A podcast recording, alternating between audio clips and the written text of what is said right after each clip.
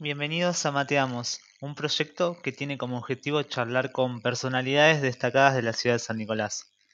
Soy Andrés Giuliani, apasionado del deporte y las historias de vida. Además, soy licenciado en periodismo y social media. ¿Con qué frecuencia estaremos realizando estas charlas? Y eso va a depender de varios factores, pero la idea es realizar una cada 15 días para que puedas escucharla en formato podcast. Hoy tenemos el lujo de hacer nuestra sexta mateada con Maximiliano Oviedo, fotógrafo con más de 20 años de trayectoria e influencer de Nikon. Bueno, bienvenido Maxi, gracias por estar del otro lado, es un placer para mí tenerte acá y me alegro que estés muy bien. En primer lugar, me gustaría empezar hablando acerca de, tus inicios, de tu trayectoria. Eh, tengo entendido que alrededor de los 14 años empezaste en los eventos con tu papá Luis, que es tu gran mentor, eh, y que en su momento en esos eventos vos llevabas como un reflector, que hoy se llama la luz de él, pero que al principio no te gustaba mucho, no, no, te copaba demasiado. ¿Nos podés explicar por qué? Sí, así como vos decís, a, los 14 años, yo por ahí, cada vez que hago uno de estas entrevistas, veo que se van conectando distintos colegas, amigos, ahí mismo, oh, esto se deben saber de memoria todavía, porque siempre cuento lo mismo con respecto a esto, pero sí, fue a esa edad, 14 años, así, que lo acompañaba y iba teniendo en ese momento, era una, para iluminar, ¿no? Eh, cuando hacían filmaciones, era un palo de PVC que, que tenía un reflector, esos reflectores que ustedes usan en el patio, bueno, hoy en día se utiliza LED, pero antes era una vela que era una lámpara eh, que levantaba mucha temperatura y tenía muchísimos watts. Así que no me gustaba porque no me pagaban bien como asistente, ¿viste? Ahí mi papá no largaba el billete.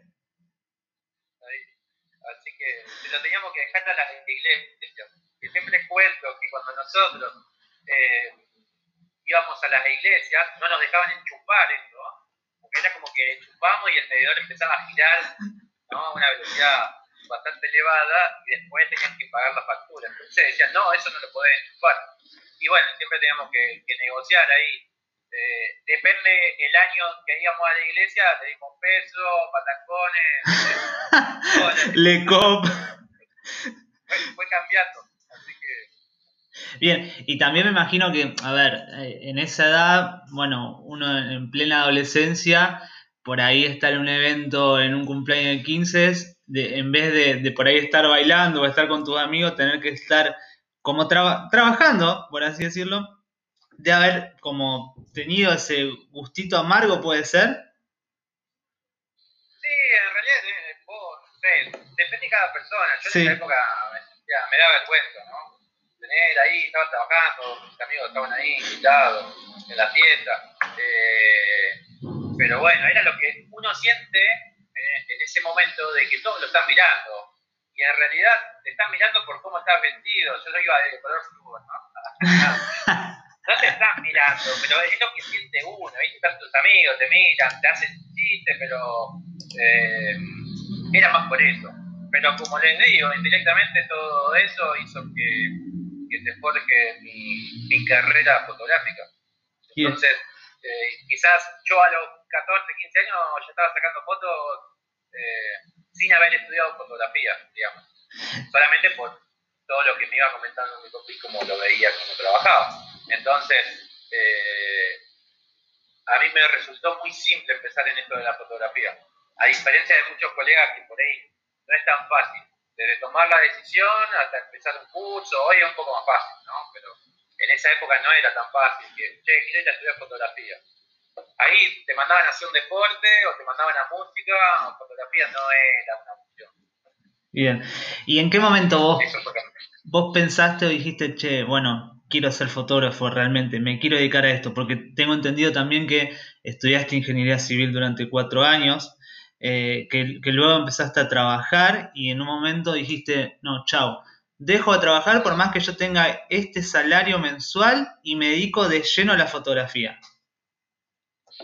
Eh, cuando decidí, fue más o menos, es que depende de cada persona, el ciclo de su vida, eh, no toma directamente las decisiones solo, ¿no? sino en base a una familia. Entonces, uno escucha a todos los integrantes de la familia como diciendo, che, no, esto va a ser difícil de vivir. Debe pasar un montón de personas que dicen, no, esa carrera va a estar difícil, ¿por qué no haces otra y eso lo picás y vas probando como hobby? Es como si hoy en día, es que los tiempos fueron cambiando, pero vengo de la generación donde quizás esas profesiones que no eran tan populares y a lo mejor tan complejas, eh, no era fácil vivir, ¿no? Yo creo que igualmente nunca fue fácil cualquier profesión, ¿no? Pero quizás si vos decías, che, quiero ser músico, y ya te miraban como diciendo, che, este te va a morir de hambre, ¿no? Él quiero ser fotógrafo, lo mismo. Y, y, esa generación de que las profesiones eran como contador, ingeniero, abogado, eran eso. Vos querías estudiar algo. Y si no, te iba a la fábrica. Sabemos que en San Nicolás te mandaban para, para Somisa en esa época, ¿no? Claro, sí, sí, sí. Eh, y a ver, eh, yendo, metiéndonos de lleno en, con respecto a las comparaciones, ¿qué diferencias vos notás entre los eventos de antes, no sé, hace 10, 15 años atrás, a los de hoy, ¿no? O sea, anteriormente cubrías por ahí un evento con cinco rollos y hoy estamos hablando de que estás sacando un promedio de 2.000, 3.000 fotos, ¿cierto? Sí, pero en realidad eso no depende del evento, depende de la actualización de la tecnología que... Sí. Perdón, me marcó batería. que sufrió lo que... No, no sufrió, que, que creo que fue un beneficio para la fotografía de la actualización digital. Entonces, las fiestas siguen siendo igual, digamos. Hoy hay fiestas más grandes, fiestas más chicas, la fiesta sigue siendo una fiesta. Pero para el fotógrafo, eh, yo lo afirmo, hoy es mucho más fácil ser creativo que hace 10 años, 20 años. Mucho más fácil. ¿Por qué? Porque hoy tenés la posibilidad primero de sacar fotos casi, digamos, ilimitadamente en un evento, eh, poder jugar con las luces y ver en el acto qué estás haciendo y qué no. Imagínate si vos querías crear en un evento, primero que tenías que tener, aunque sea un rollo para jugar, ¿no? Eh, porque esas fotos no sabías si iban a salir bien o mal, y después verla recién a la 24, no sé, depende de la cantidad de horas que tardaban en revelar este rollo. Hoy en día sacás, las podés ver, podés sacar más fotos, eh, jugás con las luces, pones 10 flashes y si no te dispara uno no pasa nada, sacas una foto. Antes te fallaba un flash y no te diste cuenta y vos pensabas que había funcionado. Una pavada, pero por ahí la generación, digo la generación nueva y yo me siento viejo, porque yo cuando empecé era como la generación nueva, ¿no? Eh, antes yo sacaba analógico y yo no tenía los dos ojos abiertos al momento de disparar, yo no sabía si el flash había salido o no.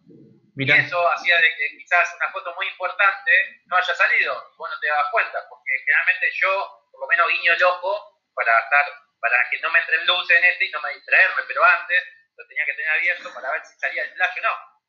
Eh, entonces son cosas que, por ahí el que vivió en la época de, de la fotografía analógica se debe acordar, se debe reír. Tenía más presión, ¿no?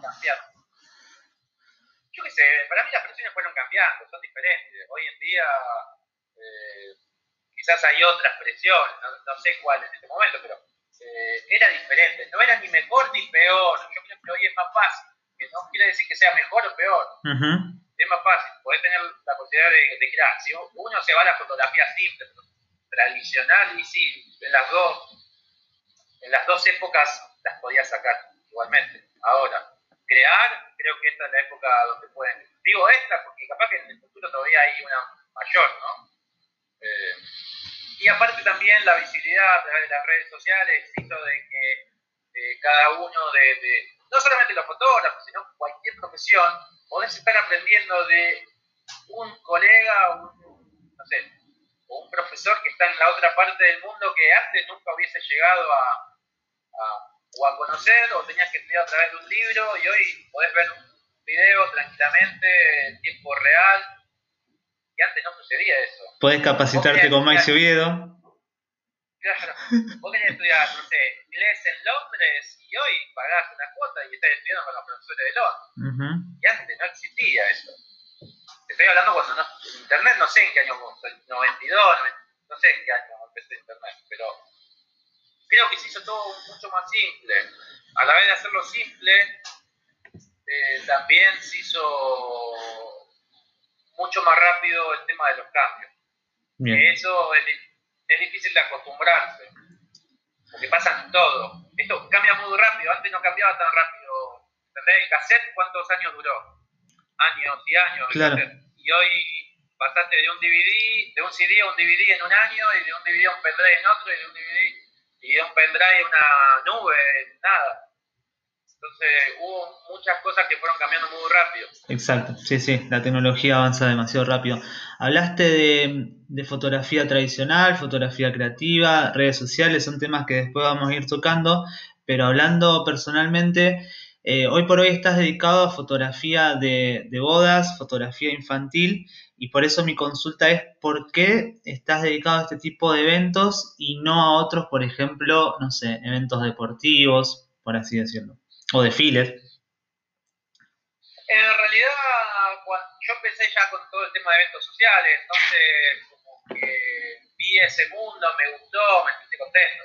Eh, pero podría haber elegido otro. Yo siempre les digo, hagan la fotografía que les gusta. ¿no? Porque he intentado hacer otro... Una cosa es hacerlo por hobby y otra también por dinero. ¿no? Entonces, eh, también están en esas decisiones. Es muy difícil vivir con alguna rama de la fotografía eh, específica. Hay que ver. Es muy raro que una persona pueda vivir haciendo fotografía macro, ¿no?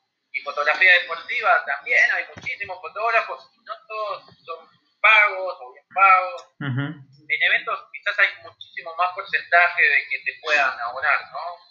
pagar. Digo, sin tener las estadísticas eh, concretas, pero a lo que es el ambiente, conozco bastante, no todos, pero bastante, y la mayoría está dedicado a eventos y es que querés eh, cobrar, ¿no? Claro. la misma fotografía de moda es difícil vivir, eh, pero claro, llegan muy pocos así. Bueno, ahí tenemos el fiel ejemplo de que vos anteriormente te dedicabas, eh, y, en una nota que, estuve viendo, hasta dijiste la cantidad de, de, sesiones que hiciste, que fueron 35 de Newborn. ¿No? Esto me parece que es como el fiel ejemplo de que era algo que vos venías haciendo, que por ahí te, daba el incentivo, em, el, dinero, por así decirlo, que necesitaba en ese momento, pero que en un momento te cansaste, porque no la estabas pasando bien directamente. Sí, no es que me cansé, es que no me gustaba. Claro. No, es como cada uno en su profesión quiere probar hacer algo que está dentro de su profesión otra área y prueba para ver. Si a la vez también es rentable, eso también te tira un poco, porque vos decís, bueno, puedo tener un ingreso. Quizás no es lo que más me gusta, tengo un ingreso. Eh, pero después terminar, te das cuenta si no te gusta, si lo haces, hasta ahí no va. Porque puede ser que no te guste, hasta ahí no va, pero cuando ya no te gusta, no te gusta, vas a terminar, yo siempre digo, vas a terminar odiando quizás todo lo, toda la fotografía en sí, ¿no? Haciendo un una rama de la fotografía que no te guste. Bien. Maxi, contanos a ver por qué para vos eh, no existe la foto perfecta, por así decirlo, sino el momento perfecto. Sí, siempre hablo y son distintas frases y cosas que a lo mejor he leído, he escuchado, eh, y es verdad. O sea, la foto perfecta perfecta es depende para quién va dirigida. Eh, todas las personas seguramente tienen una foto perfecta, una foto que, les gusta por algo en especial y seguramente que les causa eh, algún sentimiento al verla. Pero no a todos les va a, pasar lo mismo cuando vean esa fotografía. Entonces, si yo me pongo a evaluar como fotógrafo, digo, che, esta foto no me parece una eh, fotografía que tenga reglas de composición o, o lo que esté buscando según mi criterio, ¿no? Como fotógrafo, y quizás para la persona donde está alguien específico de su familia o algo que ha vivido esta familia es la foto perfecta. Por eso eh, siempre depende para quién va esa fotografía. Es muy difícil coincidir. Uno se puede sentir atraído por alguna fotografía por esto. Y también, cuando la ve un fotógrafo es una cosa. Cuando la ve alguien que no es fotógrafo, va a pensar otra cosa. Cuando la ve otro, que a lo mejor es, no sé, digamos, pintor, va a pensar otra cosa. Todos tienen puntos de vista diferentes. Eh, pero como te digo, para que sea perfecta, tienen que pasar muchas cosas para esa persona, ¿no? Bien. Maxi, a ver, em, vos te definís, eh, y de hecho lo vemos en, tu trabajo, en, tus fotos, un fotógrafo creativo. ¿Y qué diferencias vos notás entre estos dos equipos, ¿no? Los fotógrafos, por así decirlo, tradicionales y los fotógrafos creativos. ¿Qué diferencia hay? En realidad, yo creo que no hay una diferencia en cuanto a que uno es mejor u otro peor, eso siempre lo aclaro. Eh, ese, como el punto de vista de cada cliente, si yo lo traslado a mi trabajo, eh, es que va a elegir. Yo, como saben, sigo trabajando con mi papá y todavía hay clientes que dicen, no, yo quiero las fotos tuyas, eh, y son fotos más tradicionales. Eh, entonces. Y en ese momento, Maxi, le, ¿vos le sugerís de hacer otro tipo de foto o directamente, bueno, está bien, hacemos esa foto tradicional y le sumamos una que, que a mi entender va a funcionar mejor o cómo haces para lidiar o negociar? No, en caso de que ya llegue, hoy en día las redes sociales te ponen un montón, ¿no? Entonces ya los clientes vienen, te ven, ¿no? Ven lo que estás haciendo. Entonces ya cuando ven por ejemplo, en mi red ves muchos novios que están en el agua, están saltando. Hay gente que directamente dice, no, yo ni loco voy con este fotógrafo. Te por eso. Pero después están los clientes que vienen y dicen, che, Maxi, quiero las fotos esas que están en tus redes. Hoy es, es una vidriera las redes sociales. Sin duda, sí, sí. Que la podés aprovechar o no, depende de cada uno, que a veces favorece, a veces no. Eh, y también lleva un tiempo bastante grande el análisis de las redes, qué es lo que comunicamos, que no. Eh, y, para un fotógrafo, por así decirlo, debe ser un poco más complicado por la cantidad de imágenes que tiene y que por ahí una red social como Instagram que no te permite eh, publicar una gran cantidad de imágenes, ¿no? Como quedarte con esa seleccionada, decir, bueno, voy con esta, esta y, listo, ¿no? Es como bastante difícil el criterio de selección también debe ser. sí. sí así como decía, hay un montón de fotos. Yo tengo una banda que y por ahí cuando reviso tengo para publicar un montón. Eh, siempre digo, tendría para publicar 10 años, cualquier fotógrafo. Maxi, en el TEDx que diste mm, acá en San Nicolás, eh, que estuvo muy bueno y que mostraste varias fotos de, bueno, justamente lo que hablaste anteriormente, de, parejas en el agua, en, la nieve, eh, etcétera.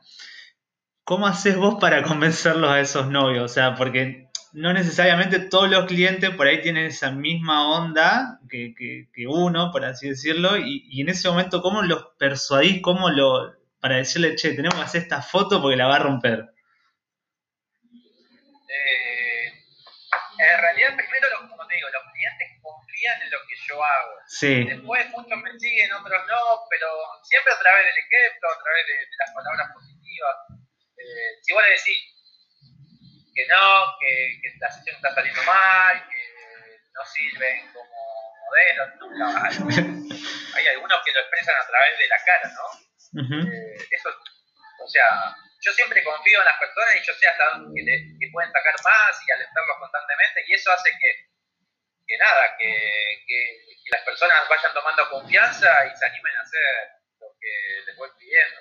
Yo siempre digo, quizás eh, el secreto dentro de mi fotografía es eso, de, poder sacar lo mejor en cada persona a cual le estoy sacando una foto, ¿no? Que, se animen a dar un paso más. Bien. Porque la mayoría me pregunta, ¿cómo hiciste para que hagan eso?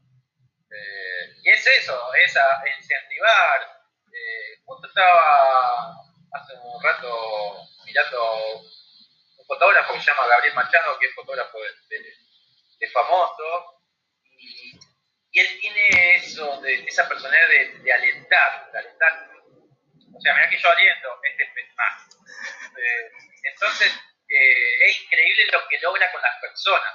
Y las personas no te dicen, que me sacó la mejor foto por, positivamente es la mejor foto, sino porque él le hizo vivir una experiencia diferente y llegaron a sentirse cómodos frente a la cámara. Es eso lo que uno tiene que buscar. Si saca a personas. Sí, sí.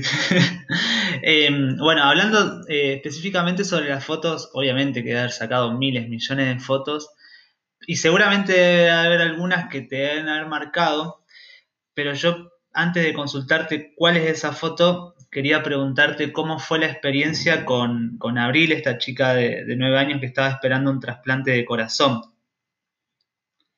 Sí, bueno, Abril llegué por, un que hice en San Nicolás, fotográfico, y había ciertos premios y entre ellos había distintos... Eh, negocios de, la ciudad de San Nicolás que, entregaban premios y entre ellos había uno de, marca y era una sesión de fotos. Y llegó justo, era el décimo lugar, ganó y cuando se pusieron en contacto me dijeron, bueno, Max, me contó la historia, eh, dice qué bueno que podamos hacer la foto y yo le dije, si hubiese, hubiese contactado, hubiese dicho lo hubiese igual en la sesión, que yo no conocía la historia ella quería hacer una campaña eh, de incentivación para donación de, órganos. ¿no? Eh, supuestamente me lo plantean así, yo no conocía todavía la familia. Cuando voy me cuentan la historia y ahí, bueno, conocí toda la historia de que ella estaba buscando hacer como una campaña para incentivar a la persona a hacer donación. Mira vos que con, con, tan poca edad, ¿no? La, la conciencia de, de, esta chica sí, aparte uno, ahí es cuando uno empieza a pensar un montón de cosas y a agradecer un montón de cosas, ¿no? sí. Me ha pasado con muchas fotografías que he hecho, pero está bueno en este mundo de la fotografía porque siempre vos te olvidás, porque uno con la rutina en un momento lo único que, quiere es tener algo más o aquello, se olvida de qué es lo que tiene, ¿no? Eh, entonces, en ese momento ella me hizo sentir de que, che, yo tengo salud, ella está esperando un corazón. Y así me pasa con ciertas personas que se van cruzando en mi camino y me hacen volver a, agradecer lo que tengo. No siempre pensar en lo que me falta, ¿no? Exacto. Sí, uno por ahí se hace problemas con cuestiones mínimas y se da cuenta de, de todo esto cuando le toca bien de cerca, ¿no? Mexi, hablamos sobre fotografía tradicional, fotografía creativa, eh, pero hablando sobre la profesión específica, para vos, ¿qué debe tener un buen fotógrafo? Uno que se destaque. Eh, empatía, como dice la charla. Eh, por lo menos para el tipo de fotografía que, hacemos nosotros, los que hacemos eventos sociales, porque tenés que estar interactuando con muchísimas personas que de acuerdo en el momento que esté frente a ella, si estamos hablando de un evento, tiene un cambio en su estado de ánimo muy grande. Entonces podés encontrar desde alguien que está súper feliz, a alguien que está súper triste, a alguien que está súper nervioso, y así en 12 horas no va cambiando constantemente. Porque, tiro cualquier ejemplo, empieza, empieza un casamiento, hablemos de una novia, la novia súper contenta, ah, me caso, me caso. A los 10 minutos le dicen, che, hubo una, un viento fuerte y se cayó la carpa donde iban a ahí totalmente llorando, ahí. Después, listo, ya te recuperamos eso, ya está la carpa, la solucionamos. A los 10 minutos, la mejor amiga se olvida los anillos. Y ahí ya enojada con la amiga, entonces vos pasaste de estar contenta a estar llorando a estar ahí. Después faltan 10 minutos para la iglesia y se pone nervioso y ahí no quiere escuchar a nadie, ah, te molestan todo y dicen, no me pregunten nada porque yo estoy en una situación. Y vos querés cómo va cambiando, claro. estás ahí intentando captar eso. Yo soy de los fotógrafos que participan, entonces yo sé cuándo hablar, cuándo no hablar. Eh, Fotógrafo y psicólogo. no, hay veces que trato de, de no meterme y hay veces que cuando yo ya sé que lo que puede llegar a suceder es un consejo nomás. Che, mirá, te va a pasar todo esto. Tenés dos opciones, seguir pensando en eso o disfrutar, porque esto va a durar cierta cantidad de horas. Claro. Y depende también la persona, ¿no? Que está ahí.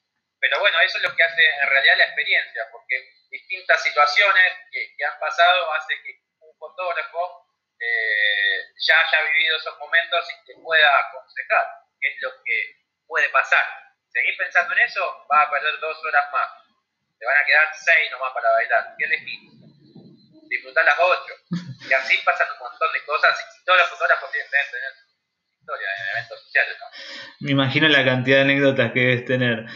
Maxi, ¿cómo te preparás vos para, mm, para, un casamiento? Sé que te gusta mucho estar en la previa, obviamente como para captar esos momentos, pero no sé, ¿a qué hora llegás? Eh, después, ¿cuánto tiempo posterior a la boda estás con los novios de nuevo? Como para sacar esas imágenes en el canal de Bigle, por ejemplo.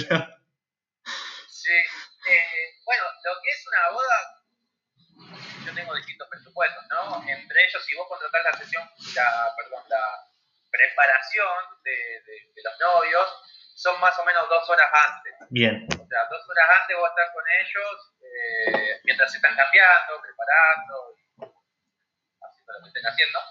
Eh, y una vez terminado el evento, en caso de que hayan solicitado o solicitado hacer un traje de break, una sesión con fiesta, va a depender de los novios. He tenido muchas parejas que han contratado y después no entró más el vestido. Eh, me ha pasado porque durante el proceso de, de, la boda muchas novias eh, cambian bastante en cuanto al peso. Bueno, y el vestido se, se confecciona, se retoca de acuerdo a esa situación. Y después, a lo mejor hay algunos que no pueden agrandarlo, ¿no? Por, por cómo se hizo. Entonces, contratan y por ahí algunos llegan, otros no llegan a hacerlo. Y después tengo otros que, que después de un tiempo ya casados dicen, che, siempre quise hacer esta sesión y vamos a hacerlo. ¿no? Pero no hay un tiempo específico. Tengo algunos que lo hicieron al otro día y algunos que lo hicieron al año. Bien. Tengo una boda que, vos sabés que tengo como cierto temor de consultarte porque justamente en la entrevista anterior no pude hablar de esa boda pero no sé si con vos puedo charlarla. Eh, estamos hablando de, la boda de, uno de los mejores futbolistas del mundo, ¿no? ¿Qué sentiste en, ese momento? O sea, cuando, cuando te llamaron y dijeron, Maxi, vas a hacer la, la, cobertura del casamiento del 10. Eh, bueno, en ese momento, en ese momento eh, bueno, que fue el contacto de, de Andrés, que fue de, contacto directo con, con, la familia, que es el otro, el fotógrafo que hizo el contacto directo que me avisó, yo estaba por contento, ¿no? En cuanto a, a eso. Yo también venía buscando por mi lado, intentar llegar directamente, ¿no? Eh, pero bueno, todo, todo, lo que son esos eventos generalmente eh, van por recomendación y obvio que tienen que tener un buen trabajo y aparte la confianza que tienen en ciertas personas. Por el tema de filtración, de fotos y todo eso. Eh, y nada, cuando me avisaron para mí era algo increíble por el tema de, de que, primero que yo soy fanático del fútbol, el que me conoce, soy fanático del fútbol, fanático del Barcelona y bueno, y de, él, ¿no? Y, nada, y fue algo increíble, en realidad yo lo conocí... Eh, ¿En diciembre puede ser? en diciembre con el bautismo de, de, los hijos eh, y la fiesta fue en junio, ¿no? Pero nada, yo tengo el momento cuando me saludó, cuando me dio la mano, que yo siempre cuento el chiste ese, ¿viste? cuando te da la mano, hay un capítulo de los Simpsons que... Todo se ve reflejado en los Simpsons. Claro, como que le da, estás haciendo algo, pero en un momento, como cuando vuelve de lo que estás pensando, ya se habían ido todos, ¿no? Como que quedé así duro en un momento pensando un montón de cosas y ella se había ido. Eh, pero sí me acuerdo, me dio la mano, me el ojo, me todo bien. Y después, bueno, siempre cuento a mis amigos que, el día de, de, casamiento yo ya lo había visto, ya, ya lo conocía, digamos. y quería conocer a todos los otros, a todos los que yo los veía jugando a la Play. Claro. Eh, entonces tengo, tengo de recuerdo que estábamos eh, en un lugar que fueron a hacer un almuerzo y estábamos, Andrés estaba como a 5 metros, los dos con un teleobjetivo largo y se abre una traffic y empiezan a bajar.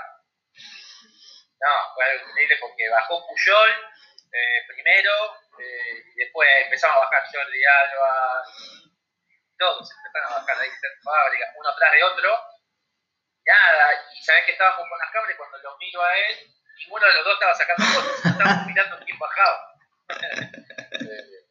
Pero no, así mil, mil, mil cosas que, que pasó en, en, el hotel, ¿no? En el hotel de donde estábamos todos ahí. ¿Y cómo te preparaste para, para ese evento? O sea, me imagino que nervios de haber tenido o directamente no tenés más nervios, eh, prácticamente para vos son todos los mismos eventos, los, los trabajás de la misma manera o seguís teniendo como ese bichito de pucha?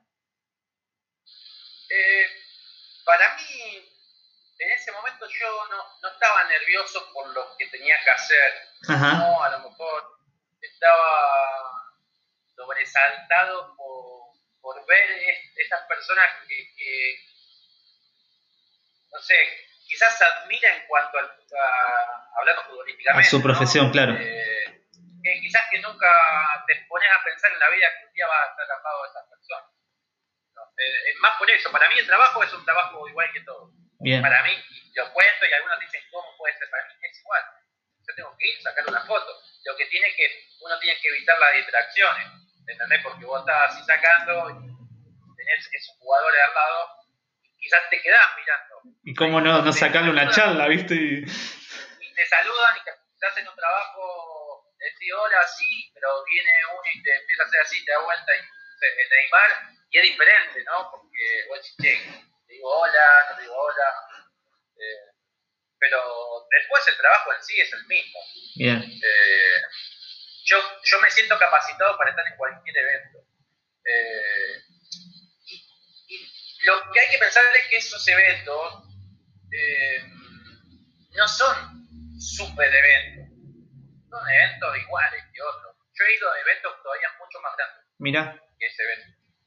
Quizás no son de, de famosos o bonitas o lo que sea. Eh, pero bueno, solamente para entender ese mensaje de que no va a ser lo mejor porque son los que más tienen. Eh, los eventos, porque uno se imagina cosas, wow, nunca más, no, yo cuando fui no me sorprendí. Estaba bueno, estaba muy bien armado, todo, pero he ido a otros eventos que todavía son más grandes. Mira vos. Bien, y ahora volcándonos eh, a, las capacitaciones ¿no? que vos brindás. Eh, sabemos que a partir del 2013 vos empezaste a, brindar capacitaciones, eh, has capacitado más de 2.500 personas. ¿Por qué decidiste empezar con, en este rubro, transitando este camino? Bueno, yo, al, bueno, como venía de otras carreras, eh, ingeniería, igual contador, siempre di clases, matemáticas, física, todo eso como apoyo y como medio de, eh, de vida para solventarme mi estudio, ¿no? Entonces, ya la parte pedagógica, sin estudiarla, la tenía, esa interacción con alumnos, enseñarles. Eh, tengo una forma particular de enseñar, que, a algunos les puede gustar, a otros no, eh, que es bastante lúdica, divertida, y bueno, y, a partir del 2013 dije, la voy a trasladar a la fotografía voy a trabajar a la, a la, a trasladar a la fotografía y pegó, pegó en un grupo de personas que, que empezaron a, hablar de capacitaciones que eran diferentes para esa época. Hoy en día hay millones de capacitaciones, ¿no? Pero para esa época no había tantas, era como algo, eh, una capacitación diferente a las pocas que había, porque la gente, generalmente había muchas internacionales, y era mucho más accesible, y y bueno, se empezaron a sumar, a sumar. Y bueno, anduve por todos lados dando capacitación. Bien. Sí, eh, también... Eh, Hoy en día ya no es tanto. Ajá. Porque eh, hay muchísimas más opciones. Entonces, eh, hoy hay, digamos, es como cualquier mercado cuando hay exceso de, de oferta, ¿no? Entonces, es más difícil vender más capacitaciones. hubo una época que había un montón, ¿no? Que podías vender un montón.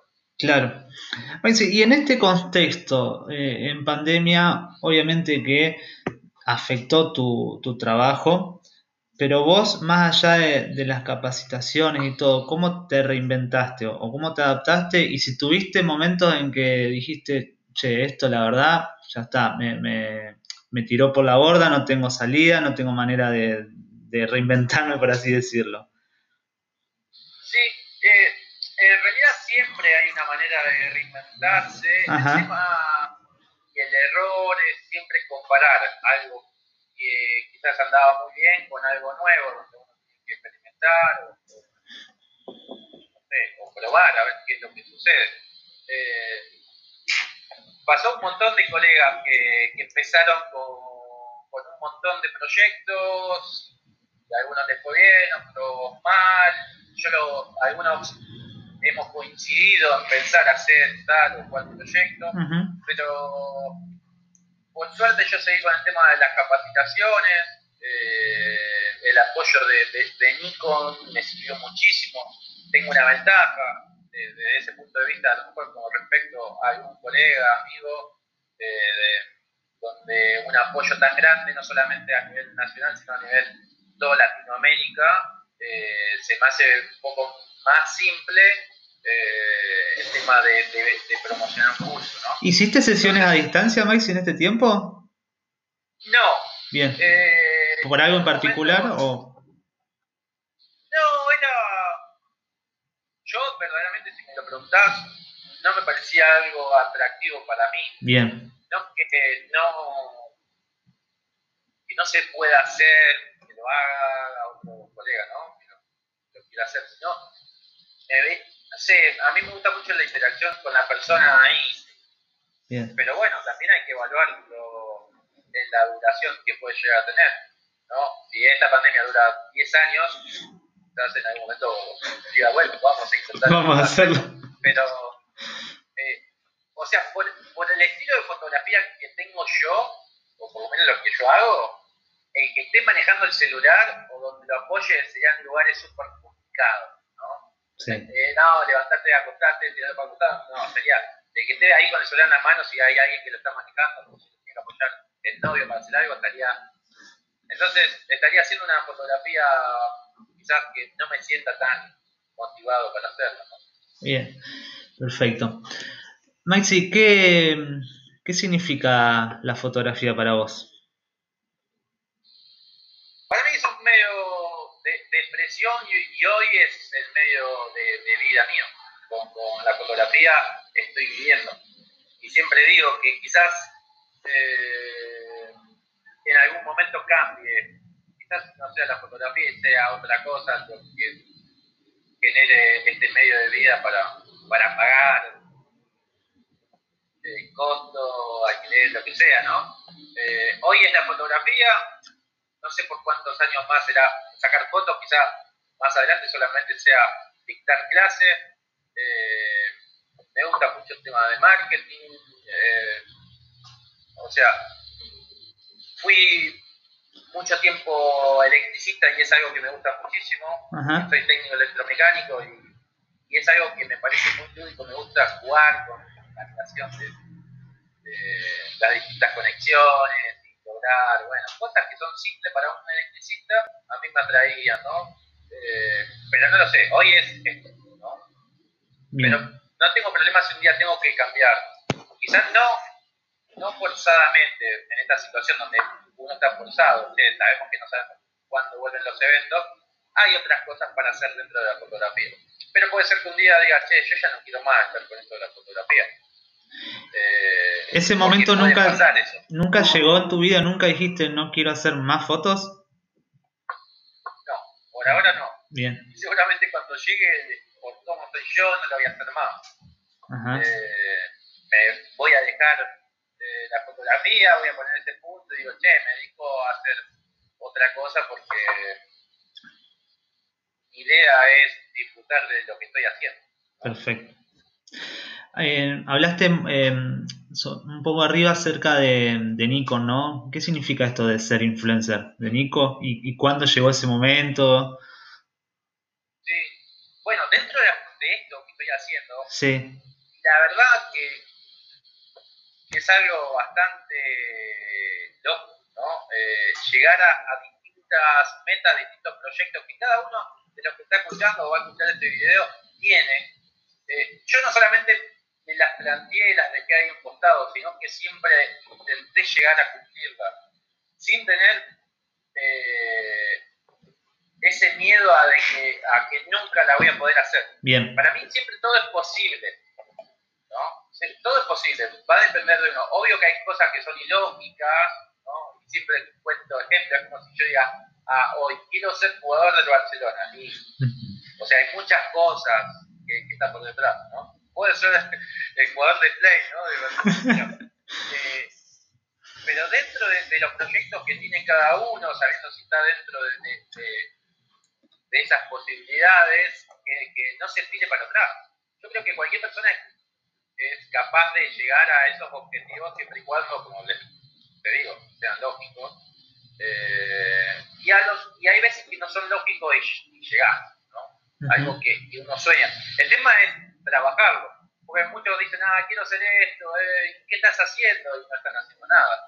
Eh, Exacto. Yo siempre dije, o sea, todo lo que yo logré fue por un proceso que lo fui haciendo, no fue un día para el otro. Yo por lo menos no tuve la suerte de que digan, ah, vos venís para acá de la nada. Eh, fue todo un proceso que lo fui buscando. Muchísimas cosas no se vieron, muchísimas, muchísimas cosas fracasé. Es que el ser humano no está acostumbrado a publicar su fracaso. Exacto. Eh, ¿Y qué pasó en esos momentos cuando fracasaste? ¿Cómo, ¿Qué pasó? Sí. No, nada, para, mí todo es siempre a través de distintas palabras que me han dicho, frases lo que sea, todo eso yo lo trato de buscar y siempre busco el lado positivo. Entonces, cada fracaso para mí fue un aprendizaje. Bien. ¿no?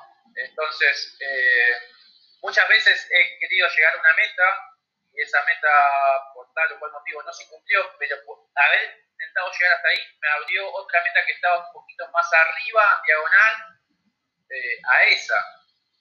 Y, agradecido de haber fracasado en esa y llegar a otra. Entonces, yo creo que es así eh, todo esto. Eh, e, eso de que te vaya sorprendiendo está bueno. Y el proceso para llegar a esa meta es lo que hay que disfrutar y es lo que Exacto, y no quedarse nunca parado. Bien, Maxi, antes de... Mm, vamos a pasar, eh, ahora obviamente te agradezco de, nuevo por el tiempo y vamos a hacer en un rato un ping-pong bastante corto, pero antes de, pasar a ese ping-pong, quería que vos nos cuentes quién es Maxi Oviedo, cómo te definís vos. Maxi Oviedo, ¿quién es? Eh, es una persona que es difícil definirse uno solo, ¿Eh? ¿no? Se la puse complicada, ¿eh? Sí. Es que. No sé, es una persona que. Si yo tengo que decir algo, es una persona que le gusta ayudar. O sea, Bien. Le gusta eso. Es alguien al que le eh, pedís ayuda y Maxi colabora automáticamente. Con, con mil millones de errores, si no, le preguntamos acá a mi novia. ya conoce todo lo de radio.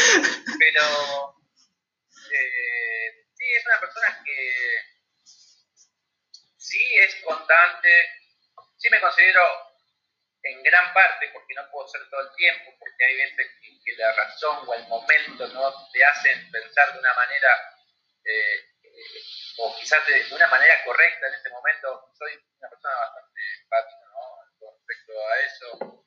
Eh, pero con mil errores, como cualquier persona, eh, que tampoco se van a ver en las redes, todos los errores que tengo, eh, pero sí, que busca constantemente mejorar y no sé, es muy difícil definir. Y que lucha por sus sueños.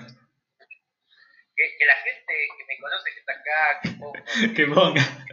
Sobre todo los, los, que me conocen, pero sí, sí soy creo que una persona positiva, eso seguro, es, muy raro que cada vez que hay una situación, eh, yo no encuentro una salida ¿no? A, la situación.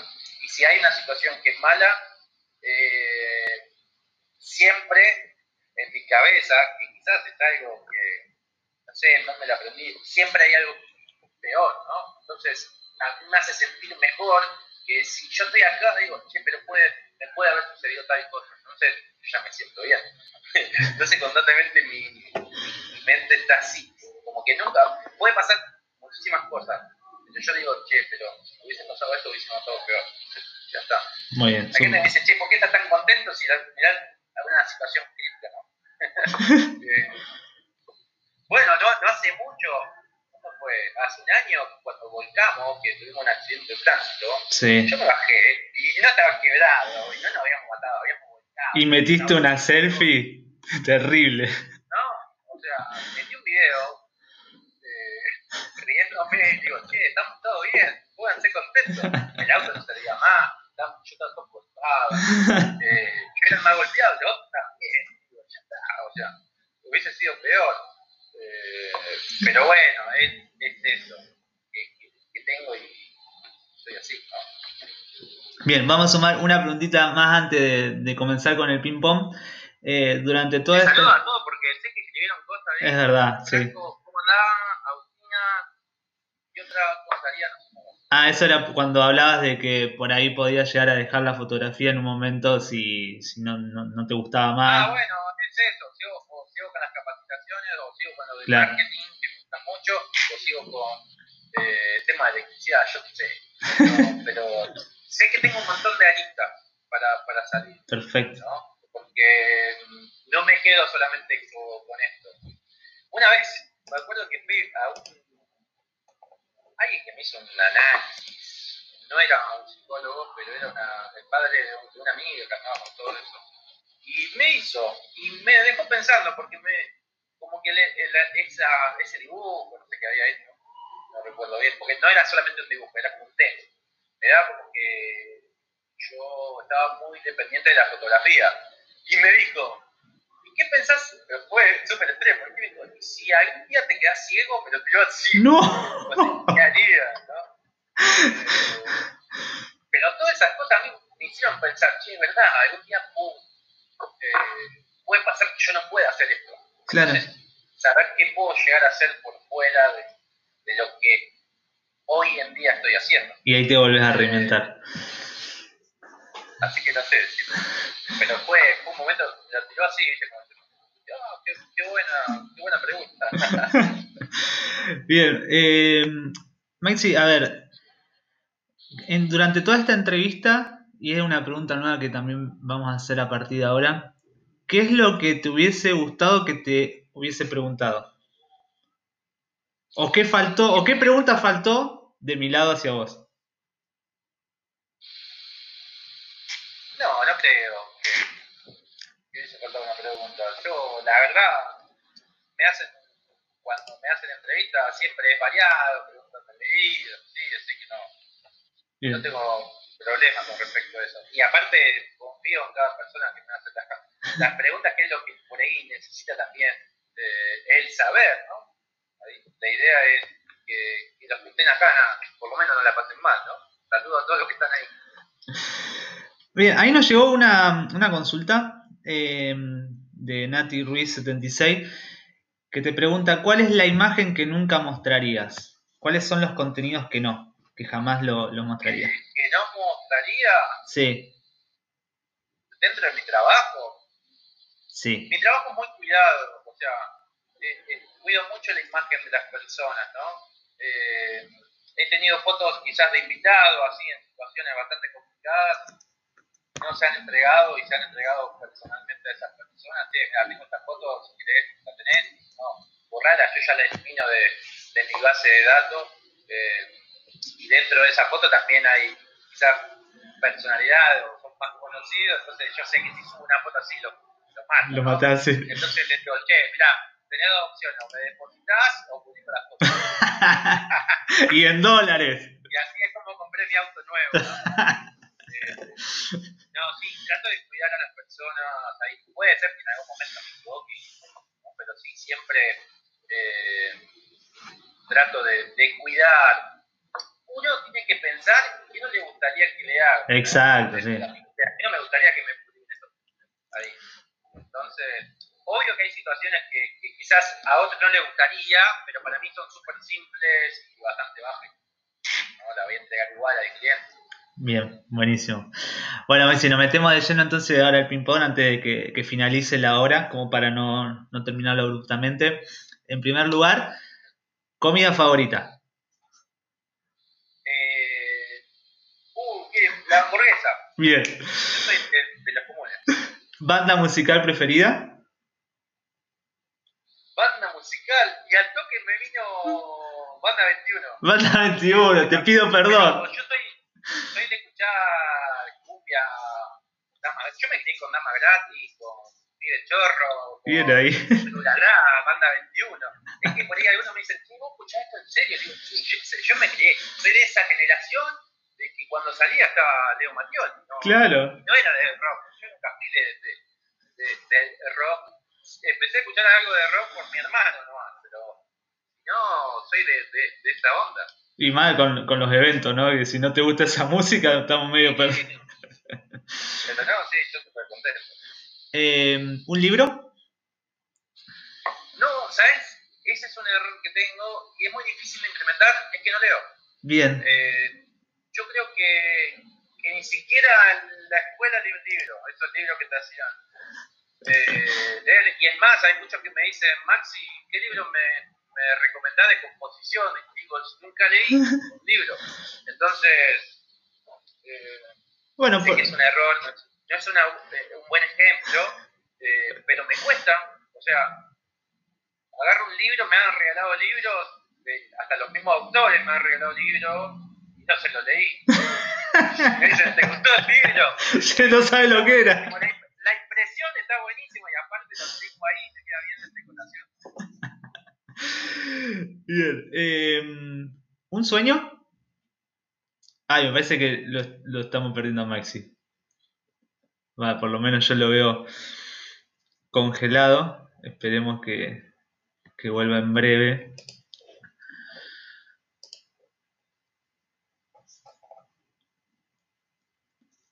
A ver, vamos a ver si vuelve a conectarse Maxi. Maxi, yo te tengo congelado por las dudas. Bueno, ahí salió, así que vamos a esperar un ratito y volvemos a, a conectarnos. Marcaba como, no sé, como 15, 12, no sé, no, un poquito menos. Y se apagó. Bien, bueno, por, que Estamos justo encima en el medio del ping-pong, no respuesta. no pasa nada, no pasa nada. Eh, Lo bueno es que tal vez ninguno que te haya regalado un libro escuchó que, que no se los leía los libros, ¿viste? Entonces como que borrón y No. cuenta nueva. Tengo un par por ahí, hace poquito me llegó uno de, de España. Y, y ahí, eh, los libros, por ahí algún texto o algo de eso leo, pero un libro. eh, hay veces que me sorprendo, ¿no? ¿Viste? Esas personas que leen un libro en dos días y. Sí, sí. Bueno, yo pasé por... ¿Cómo sentar? Yo pasé por esa etapa de la cuarentena que los primeros dos o tres meses como que me devoraba los libros, de claro, de, de- de tanto tiempo después del trabajo y como para desconectar. Y ahora hace tres o cuatro meses que no toco un libro directamente, ¿no? Eh, pero por ahí, no sé, como, como consejo, sugerencia en cuanto a esta pandemia, esta cuarentena, algún librito le podés meter de, de los regalados o no. ¿Lo tenés, lo tenés como desafío?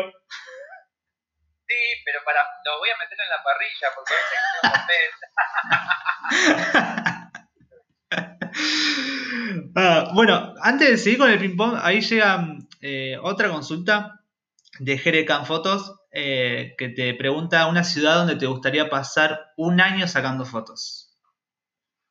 Que no haya coronavirus, por las dudas. Oportunidad de viajar a, Barcelona, pero me gustó mucho, eh, me sentí cómodo, una ciudad muy linda y atractiva, pero después, viste, cuando empezás a hablar, algunos dicen bueno, fuiste a otro lado. O sea, en realidad. Si tengo que ir un año a sacar fotos y podría elegir si es en otro país esa, si es en Argentina, fui muchas veces a Ushuaia y me encanta. Eh, pero Ajá. bueno, yo creo que Barcelona está bien, me gusta mucho la arquitectura que tiene. y aparte, como te digo, a mí la ciudad de Barcelona me, me llega mucho por el fútbol eh, y por lo que hablamos, entonces yo creo que también me gusta por eso. ¿De qué, mm, bueno, tanto que te gusta el fútbol, ¿qué, cuál, cuál, es tu posición? ¿De qué jugás? Y si sos lírico y sos, o sos rústico. Donde me pongan, yo soy bueno. O sea, no, yo, yo, mucho tiempo ataqué. Y, pero ahora ya cuando juego con los chicos nadie quiere atacar, ¿no? Claro. Eh, juego. Y bueno, si hay alguno de los que juega el fútbol conmigo acá, que por favor opinen qué tal el fútbol. bueno, vamos a hacer un desafío después, cuando todo esto termine, podemos hacer un, un desafío de penales, si, si te animás. Sí, obvio. Listo. No tengo problemas con respecto a eso. eh, bueno. Pero sí, soy bastante fanático, no tengo una posición, soy... Solamente me gusta hacer goles de chilena y hacer caños y esas cosas, pero juego. bueno, por ahí estaba eh, dice, primero pedí eh, casamiento y después lo contraté a más. Eh, fue así, una fotógrafa se casó ahora en pandemia. Eh, y estuvo buenísimo, fue, fue, el único casamiento que hice en pandemia, dos con barbijo. Mira. Fue acá en la ciudad de San Lorenzo. Eh, me dejaron pasar a mí adentro, solamente a los testigos, nadie más. Eh, y después las personas no podían estar afuera esperando. Fue algo bastante adaptado a esta nueva realidad. Mirá. Fue una experiencia. Y bueno, y tuve la oportunidad de conocer eh, a dos personas que quizá a ella la conocía así, pero a Nicolás, el esposo no. Eh, con una gran historia, el esposo fue eh, el único reportero que estuvo en las Islas Malvinas, imagínate la historia que tenía. Eh, sí. Así que fue algo bastante interesante que, que viví ahora en la cuarentena, gracias a un colega, a una colega que, que casó, que andaba por ahí, mandó saludos por eso. Bien, bien, bien. Está Piero también ahí con genio. Bueno, no, no, te quiero robar eh, más tiempo. Eh, ahora terminamos el. Eh, te prometo que terminamos el ping-pong. Nos, nos, vamos yendo por la rama a ver si está bárbaro que esto suceda, que no sea estructurado. Continuando con el ping-pong, tengo acá un sueño. ¿Cuál es ese sueño que, que te gustaría cumplir? ¿Sueño? Sí. Sé, si me decís no. Bien, lo dejamos eh, incógnito. Sí, no, no, no, no, tengo. Por suerte todo lo que, que, que fui proyectando se, se, fue, se fue cumpliendo, pero como te dije, gracias a un trabajo constante para, para llegar a eso. Sí, no de casualidad. Eh, pero no, no sé, hoy me siento bien, tengo familia, tengo salud, mi padre también, entonces es como que por suerte está todo bien. Más allá de la pandemia, la situación, lo que sea, eh, no, no, no me puedo fijar, entonces, eh, así como un sueño, no. Bien. Estoy bien, tuve muchas cosas lindas en esa profesión también. Así que, sueño hubiese sido antes cuando yo quería ser jugador de fútbol. Eso hubiese sido sueño. Ahora ya está. Bueno, no, no lees eh, libros, pero me, me, imagino que debes ver series. ¿Cuál es la serie que te marcó o tu mejor serie para, para vos? Y, Ahora, si me decís que no ves serie, Maxi, bueno, ahí yo digo, qué raro, en cuarentena, en pandemia. Breaking Bad fue una de las series, la, creo que fue la primera que vi. Uh -huh. la, la, la vimos acá en casa. Y ahora en la cuarentena con la volvimos a ver. ¿En serio? ¿Viste de vuelta Breaking Bad toda? Sí, la, la, vimos toda y aparte me di cuenta que me había olvidado un montón de cosas de la serie. Eh, y ahora estoy viendo una que se llama Blacklist. Eh, Bien. Es media investigación, o sea, no me gusta. Pero no soy mucho de observar porque tengo, imagínate, estoy dentro de grupos de colegas que dicen, che, mirate esta serie que es increíble la composición, los colores, bla, bla, bla. Eh, no me centro mucho en eso, eh, yo. Eh, no voy a mirar una serie por la fotografía ni por la iluminación, no, no me interesa, me tiene que gustar. Bien, bien. Muy, bastante especial en cuanto a eso. Ahí. Bueno, está buena, sí, está buena la iluminación. Después contame cómo es la iluminación, mandame un frame, ¿no? no la voy a ver. Solamente eso, Bueno, te admiro con la Breaking Bad. Vos sabés que con, con mi novia no la podemos terminar de ver. Vamos por la temporada 3 o 4, no me acuerdo. Y no podemos, te juro que no hay forma. No, nosotros la vimos al toque. Yo me he mirado. Bueno, ahora con todo este trabajo que hay en la cuarentena, ¿viste? teníamos tiempo para mirarlo. Eh, Bien. Yo creo que esta, por ahí esta pregunta te la voy a contestar yo. De ¿Tu hobby puede ser el fútbol? Sí, obvio. Bien, bien, bien, bien. Son de los míos entonces. Sí, sí, como te digo, es el deporte que más me gusta. Ahora después me puede mandar a jugar otro, otro deporte, pero el fútbol está siempre ahí. O sea, si en este momento me dicen, Maxi, ¿podrías jugar el fútbol? Yo voy ahora ya. Ahora, 9 y 8, me, me pongo 5 hoy.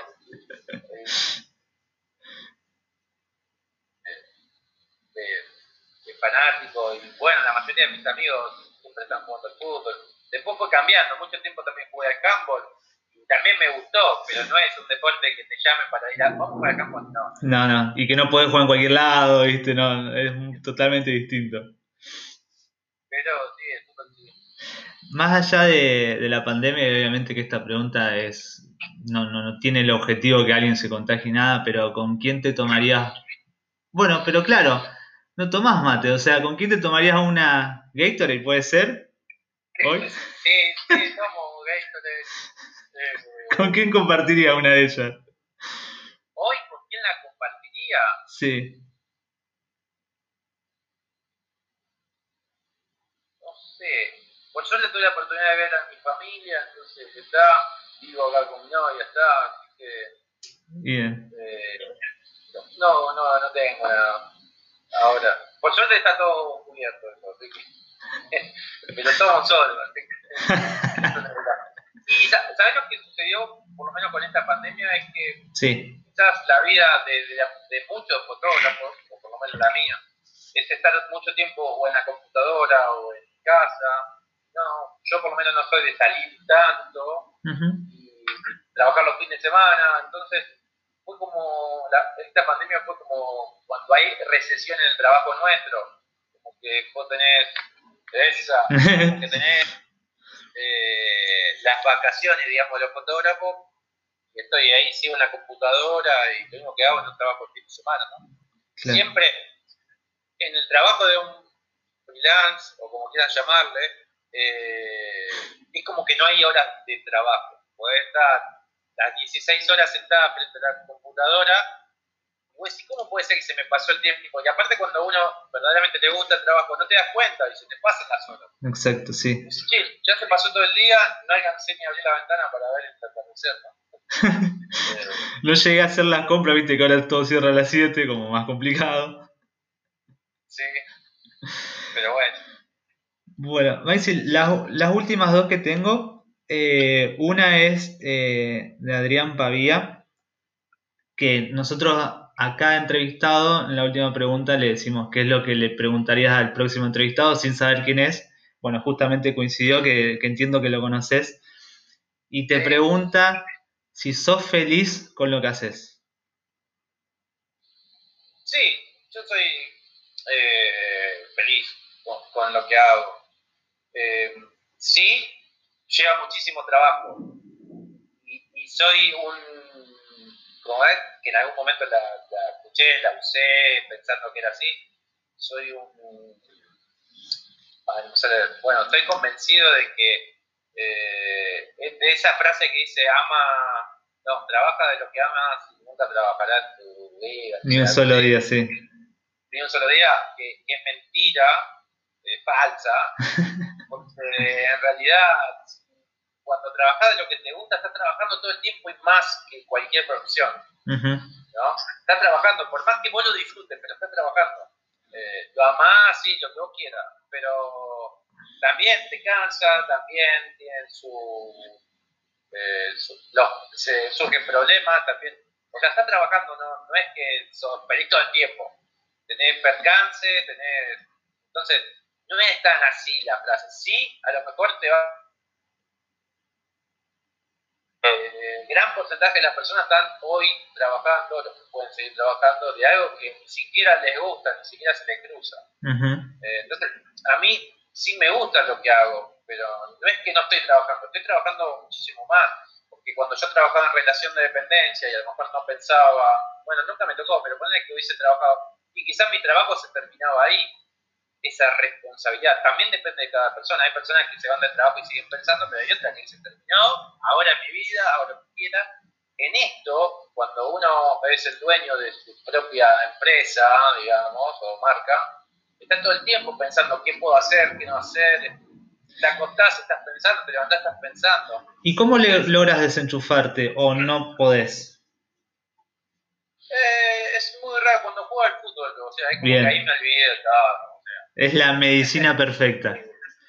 Sí, por eso cuando tengo la oportunidad, puedo, jugar dos, tres veces a la semana, juego. ¿no? Eh, y es un montón. Hay algunos que dicen, ¿cómo juego? Juego. Tampoco hay que correr tanto. ya, con, con, la edad y el peso que tengo, pienso. ¿No? ¿Qué hago? ¿La paso? O por ahí, viste, que vos en, tu cabeza está esa jugada, pero ya las piernas no te dan para hacerla. Claro, ya no da. Hubiese estado bueno hacer eso. Bien, pues sí. Eh, la última, ahora sí lo prometo. ¿Qué pregunta le harías vos al próximo invitado de Mateamos? ¿Qué pregunta le haría? ¿Qué acción solidaria estás haciendo en este momento? Bien.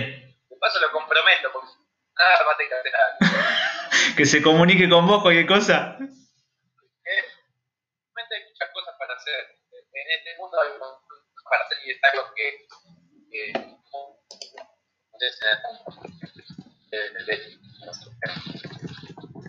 Bien. Eh, te tengo un poco corto te, te, pierdo un poco, te, estoy viéndote un poco congelado. Eh, ahí, ahí, ahí, ahí volviste, ahí está, de una. Eh, la pregunta queda entonces, ¿qué acción solidaria está haciendo en este momento? Sí, o te gustaría hacer, para no comprometerlo, capaz que no está haciendo ninguno y se siente mal, ¿no? Fue Maxi Guido el que me preguntó, chicos, así que... O, o, le gustaría hacer, yo qué sé. Eh, Bien. Está muy bueno ese, ese mundo, ¿no? Donde te encontrás con un montón de personas eh, que muchas de ellas no saben qué hacer.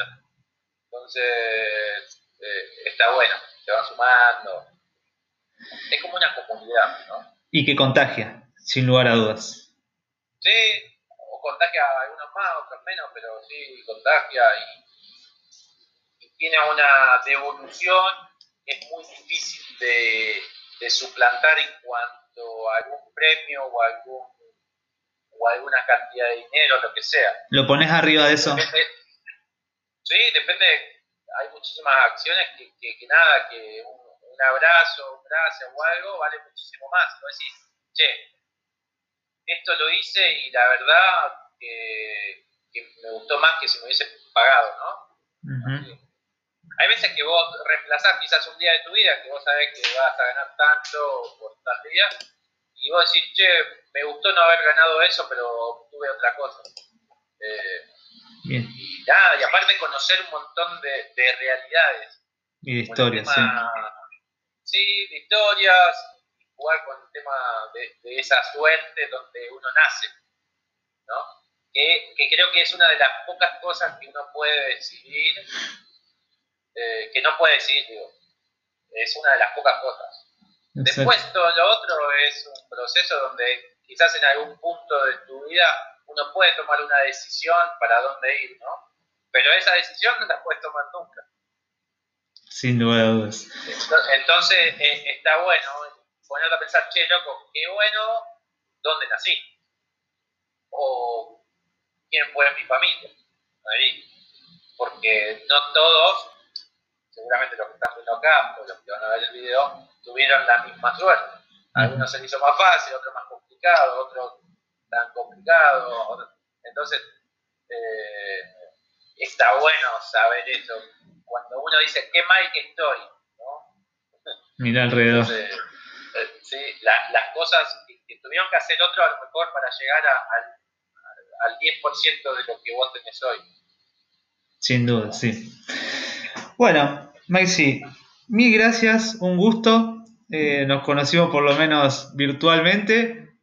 Queda el desafío aceptado para cuando termine todo esto de hacer desafío de penales. Cuando quiera. Listo. Después ponemos fecha y, hora. Nada, en serio, te agradezco un montón. La verdad que de mi parte la pasé muy bien. Eh, y bueno, damos por finalizada esta charla. Espero que, nos veamos personalmente en algún evento. Que me saque una buena foto creativa. Dale, vamos a ver. Puedo hacer algo. Eh, y bueno, éxitos, Maxi. Muchos, muchos éxitos. Y que, y nada, eso, deseo que, podamos eh, conocernos personalmente. Buenísimo. Bueno, gracias por la entrevista. Estuvo genial.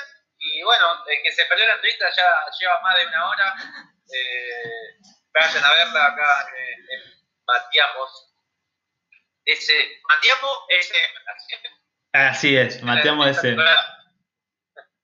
Le metimos ahí la, la, N, que nos venía bien. Y después, obviamente, que va a estar ahora en, en breve, lo vamos a subir al formato podcast para que puedan visualizarla, va a escucharla a través de Spotify, Google Podcast, Anchor y demás. Así que bueno, el link va a estar ahí.